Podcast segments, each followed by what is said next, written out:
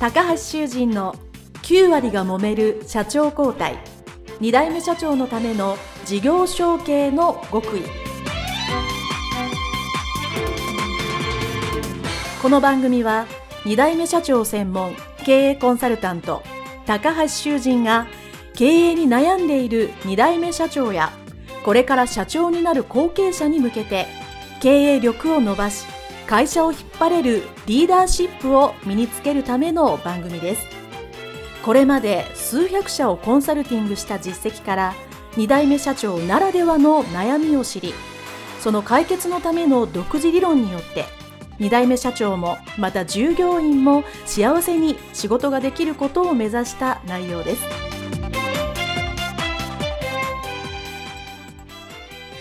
皆さんこんにちは。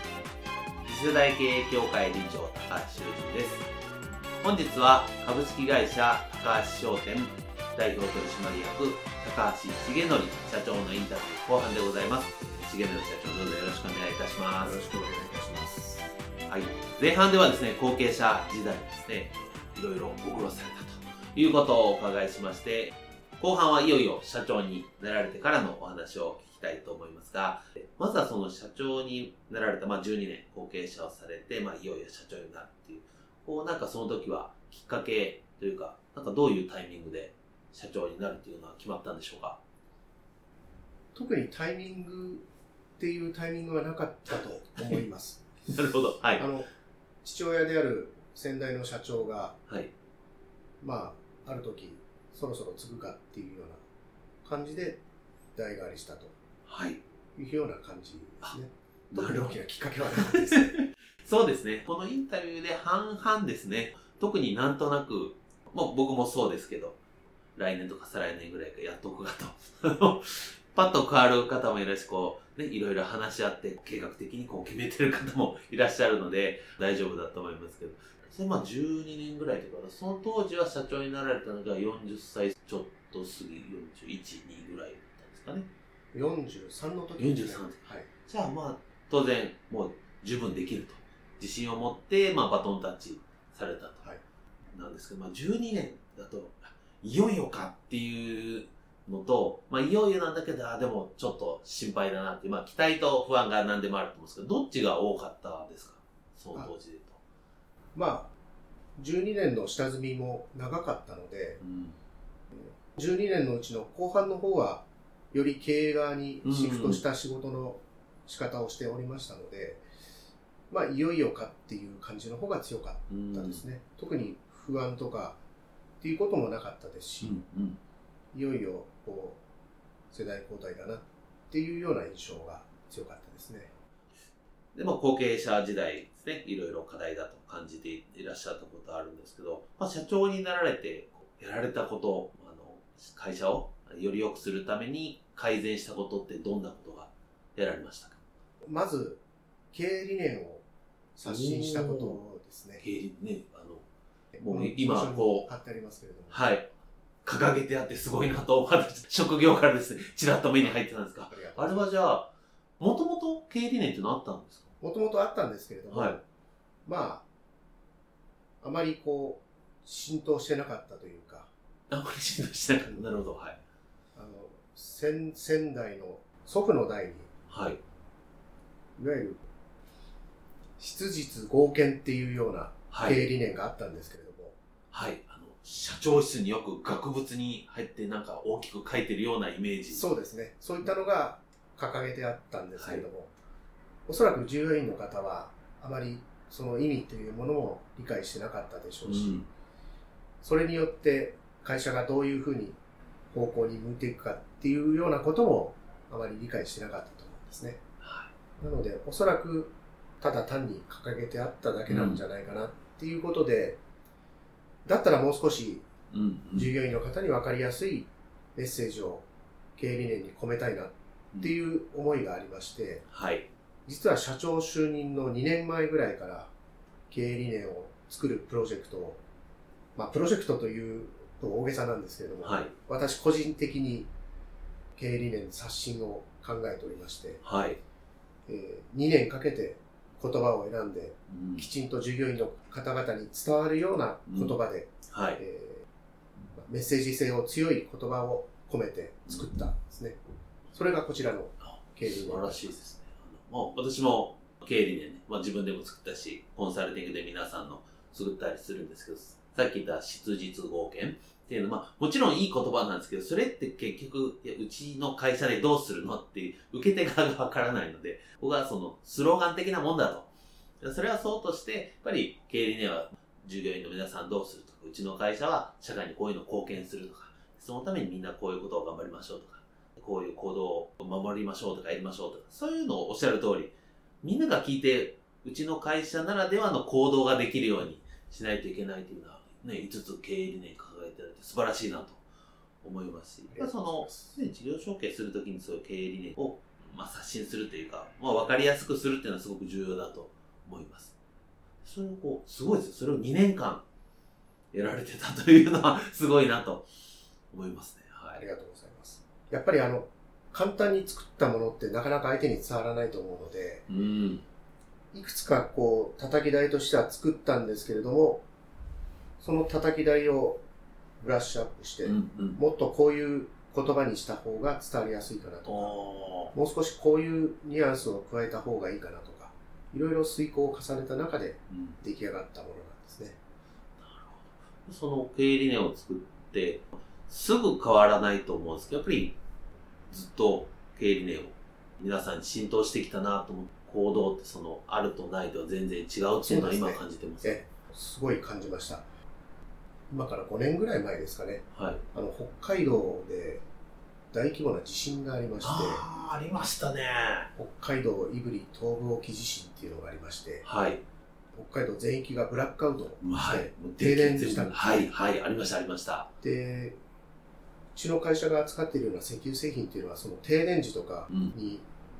非常に重宝されるというか、うんうんうん、北海道でもそうだったんですけれどもやっぱり土砂崩れの現場だったりとかあるいはガソリンがありますもんね、はい、とかあとは停電した時の非常用の発電機に燃料として石油製品使いますので、うん。地震があったのが確か明け方の4時5時だったと思いますけれども、うん。その日の夕方ぐらいにですね、うちの取引先のゼネコン関係の方から、北海道に電力を運ぶんだけど、うん、お手伝いしてくれないかっていうような問い合わせがありまして、はい、夕方の4時5時だと、もう従業員の方帰ってしまっていることが多いんですけれども、まあ、残っている方、数名の方に、北海道の、今朝起きた北海道の地震で、人命にかかる緊急事態だから、燃料の調達して少し手伝ってくれないかということで、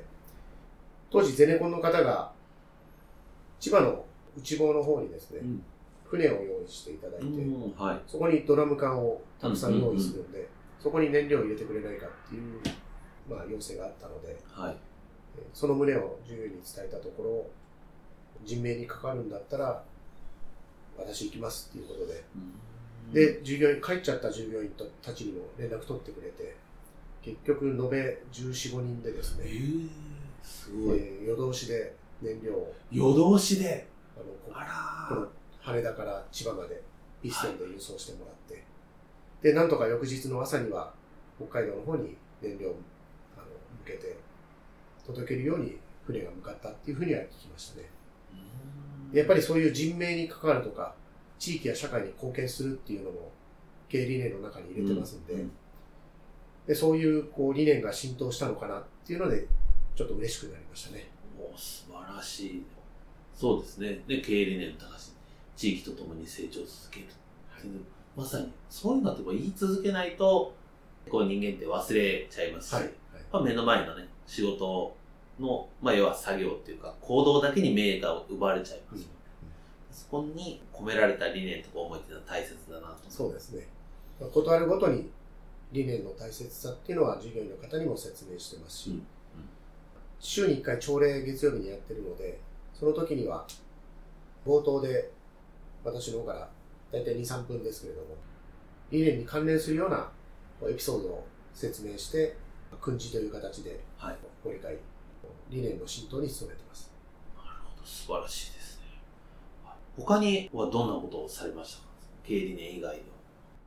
やっぱりあの人事分野、人事労務についてが非常に、そうですね。課題前だったので半でね、後継者時代も気になっていたと言ってたところですね。はい、そうですね。ですので、まず給与体系を変えて、うん毎年昇給するような仕組みに作り変えてうんとかですね。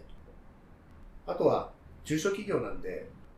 人事部っていうのがそもそもないですし、うん。うん人に事労務に携わる人を置くっていうほど、やっぱり人的な余力もないので、うん。人事労務については、ある意味兼任でやってもらってたんですけれども、うんはい。その兼任でやっているっていうところに少し力を入れて、まあ、専任とまではいかないですけれども、うんある程度人事労務の情報が一元管理できるように、重点的に人をそこに配置してっていうようなことをやりましたね。なるほど。人事労務制度を、まあ、変えるというか、整備しようっていう方は当然、後継者、後継社長の方多いと思うんですけど、いきなりじゃあ人事労務制度を変えますとか言うと、多分いろんな反発だったり、憶測を呼んだりすることっていうのがよくあるんですけども、まあ重則社長、うまくやられたと思うんですが、なんかどういうふうにこう最初、皆さんに切り出されたらいい、どういうところから手をつけられたのかなと思いまして。やっぱり社長と従業員の間って、ある程度壁があるというかですね、うんもう社長がこういうことを言って、うん。うん人事を変えますって言ったときに、うんあまり反発はないんですね。うんうん反発すると、社長にあまりよく思われないんじゃないかまあ、まあそうですね。面と向かってね、反発、なんだよそれっていう人はさすがにいないとは思います。なので、説明したときには、ほぼ反発はなかったですね。うんただ、やっぱり裏でうん裏で。いろいろな不平不満だったりとか、こういうところはどうなんだとか、うんうんいろいろなこう憶測だったりとかっていうので、不平不満が溜まった時期はありました。そうですよね。まあいや、だったらもう逆に言ってくれた方がいいのにと思うんですけどね、社長には言えないんですよ。言えないけど、裏でごそごそ言うんだったら、その意見が聞きたい時もあるし、全然違う、本当に憶測で全然違うことを言ってることもあるんで、それは困りますよね。で、そこには、やはり直接私が聞いても答えてくれな答えないいし、うん。直接言ってもくれないので、先ほど言ったあの人事の専門うのん。人を配属したので、その人に間に入って聞いてもらえるようなるほど。そうすると立場が同じ立場の人なんで、うん。いろいろこう言いやすかったりとか、聞きやすいっていうのもあると思うので、で、そういう人たちに、まあメンターみたいな感じですかね。うん。その人がいろいろな不平不満を吸い上げてきて、それを会社としてまた改善して、まあ大体が誤解が多かったですうん。ね。うん。そうそうです。別に不利益にもなってるわけでもないですし、うんただ単に今までと変わったっていうことでの抵抗感というか、はい。あの誤解で認識されてるっていうことが多かったので、それをうまく説得して解決してあげれば、うんまあ納得するんじゃないかなっていうふうには感じましたね。そうですね。もうこのインタビューでも、もうみんなのためにと思って人事制度をより良くしたつもりがなんか反発にあったり、誤解を生んで大変な目にあった人もたくさんいらっしゃるので、ぱりその間に人を入れていただいて、そこから話して、で、それを当然聞いたのをまた、当然ね、その、制度的には改善できるんだったら改善してっていうので、こう何年かかけてじっくりやられたっていうことです。はい。素晴らしいですね。その、一番ね、その人の部分っていうのは、おっしゃる通り、みんな変えてほしく、より良くなるから絶対変えた方がいいじゃんと思うんだけど、変えることに対するね、反発っていうのはすごく大きいかなと思います。はい、あと、逆にこう、後継者時代が12年もあったので、いよいよやるぞっていう気持ちで臨んでたと思うんですけど、社長になってみて初めて、あ、これって、そのなる前に気づいてなかった、まあこんな仕事とか、こんなことがあるんだっていうのはありましたか？管理職の教育がいまいちできてなかったんです、なるほど。うちの会社の管理職って現場上がりの方が多いので、はい。現場の仕事には精通してるんですけれども、マネジメントの経験だったりとか、まあうん要は人の上に立つ立場なので、マネジメント教育も必要だなっていうのをうん非常に痛感しましたし、マネジメント教育だけではなくて、はい。やっぱり人の上に立つので、人間力うっていうんですかねん。いわゆる道徳教育も必要なのかなってっていうのは感じました。ですので、まあ、そういうマネジメント教育っていうのを少し、まあ、有料のセミナーに活かしたりとか、うんうんうんうん。お、すごいですね。あとは道徳教育もなるべくそういう有料のセミナーに行って教育したりとかっていうことをやりました。うん。でもやっぱりなかなかこうそういう外部研修だけではうまくいかない部分もあるので、はい。実は私が入社した今から18年前になるんですけれども、その翌年にうちの父親の知り合いの方ではい。そこそこの中堅企業の役員をやってた方はい。がうちに顧問として入ってくれたんですねう。ん。その方が非常にそういう従業員教育、社員教育に力を入れてくれたので、そうですか。そこが非常に助かりましたね。じゃあそういう社員教育はまあ当然今も継続されて管理職も含めてやられてる。そうですね。はい。これ多分聞いてるリスナーさんも聞きたいと思うんですけど、まあ、なんていうかな、まあ、新人とかまあ割と技術の教育ってまあ割と成果がすぐ出やすいと思うんですけどその管理職マネジメントとかその人間力ってやったらもちろん上がるんですけどそれが成果に出るまで少し時間がかかると思うんですけども、高橋商店さんではまあ重則社長から見てようやく成果が出てきたなっていうのはどれぐらいの時に感じられました。やっぱり3年4年ぐらいかか3年。4年、かりましたね。うん。そういう外部教育に行かせたりとか、うん。あと一番大きかったのは先ほど言ったように顧問としてうちの会社に来てくれたはい。外部の役員やってた方が、外部で役員やってた方っていうのは、あのその会社でもきちんとマネジメント教育を受けてきた方なので、そういった方がしっかりとうちの会社にそういう教育をしてくれたっていうのは非常に大きかったですね。教育というか、まあ考え方ですね。うん管理職とはいしてのこう立ち振る舞い方とかはい考え方っていうのを浸透させてくれたので、うんそれが非常に大きかったと思います。お素晴らしいあとはその事業として、まあ、ガソリンスタンド業界とですが私も存じ上げてる範囲ではまあまあ大変な業界だと思うんですけどそのビジネス的になんか増やされたりこう新しいことってされましたか？そうですね。あの、なかなかこう、新しいことを始めるってなると、お金の面で大変だったり、うん。人の面で大変だったりっていうのがあるので、当時から思ってたのは、今あるものをいかに減らさないようにするかっていうことがうん。大事だなと思ったんですね。はい。中には、売り上げを倍にしようとか、うんうん会社を大きくしようっていう考え方の方もいるかもしれないんですけれども、私は先代、あるいは先々代のうん方から引き継いだ資産、まあ、会社という資産を次の世代にバトンタッチしなければいけないので、うん。そのためには今あるものをいかに減らさないようにするかうん。そうですね。それは重要いうことを考えてやってました。で、減らさないようにするために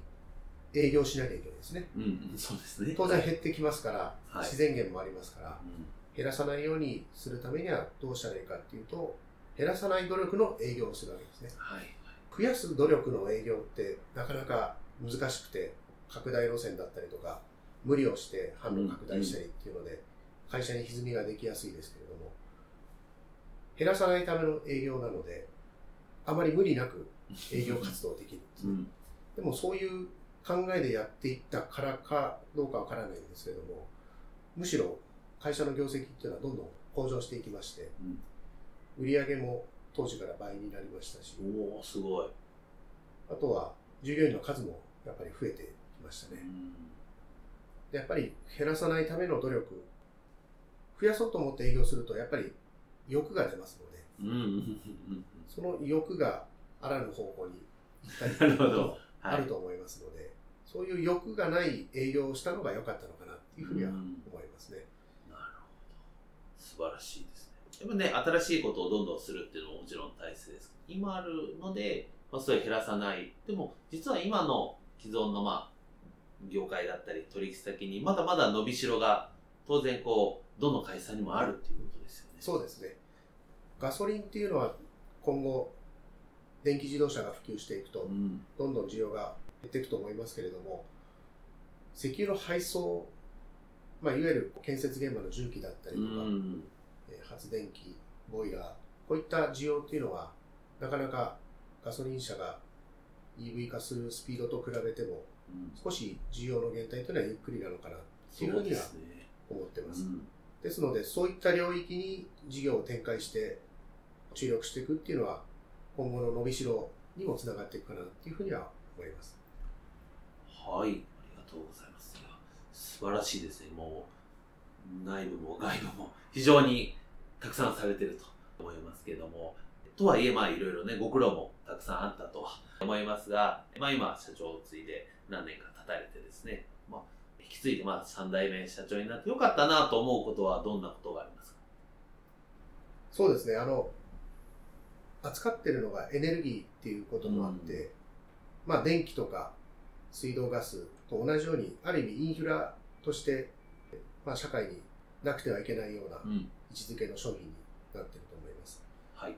で、日常的にもそうなんですけれども、先ほどお話ししたように、災害時ですね、うんには特に必要性が増す商品に。なってきてます。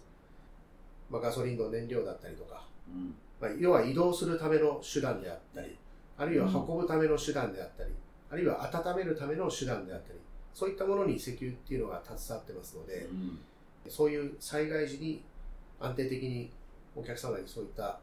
商品をお届けできること、うん。それによってお客様に感謝されたことっていうのが非常に良かったことですね。でなんだかんだ言って最後は何かを燃やさないとエネルギーにならないので、すね全部が電気っていうのは僕もならないと思うので、やっぱりもう非常にこう、石油製品、しかもね、配送してっていうのはすごく大切なお仕事だと思います。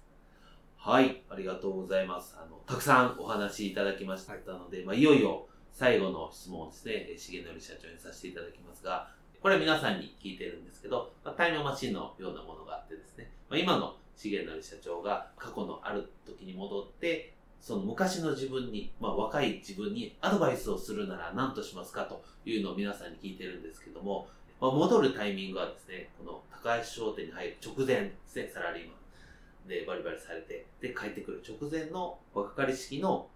重則青年に今の社長が何とアドバイスしますか？そうですね。この先ずっと先代との関係性だったりとか、あるいは従業員との関係だったりとか、苦労することは非常に多いと思いますけれども、うんその15年先にスーパー助っ人が来るんで、それまでは孤独感に耐えて頑張れっていうふうに言いたいですね。なるほど。そう、でも15年長いですね。大変ですね。はい。あまあでもやっぱり、そうですよね。やっぱどうしても孤独、特にね、後継者時代の時にはそうです、まあ孤独とかね、相談する相手がいないっていうのはね、皆さん経験も私もそうでしたし、経験してるので、やっぱそこをやっぱりどう乗り切るかっうん、ていのはそううですね。大切だし、そういうアドバイスをもらえたら乗り切れそうな気がしますね。はい。ちなみにそのスーパー助っ人っていうのはうちの妻なんですけれども、お、はい。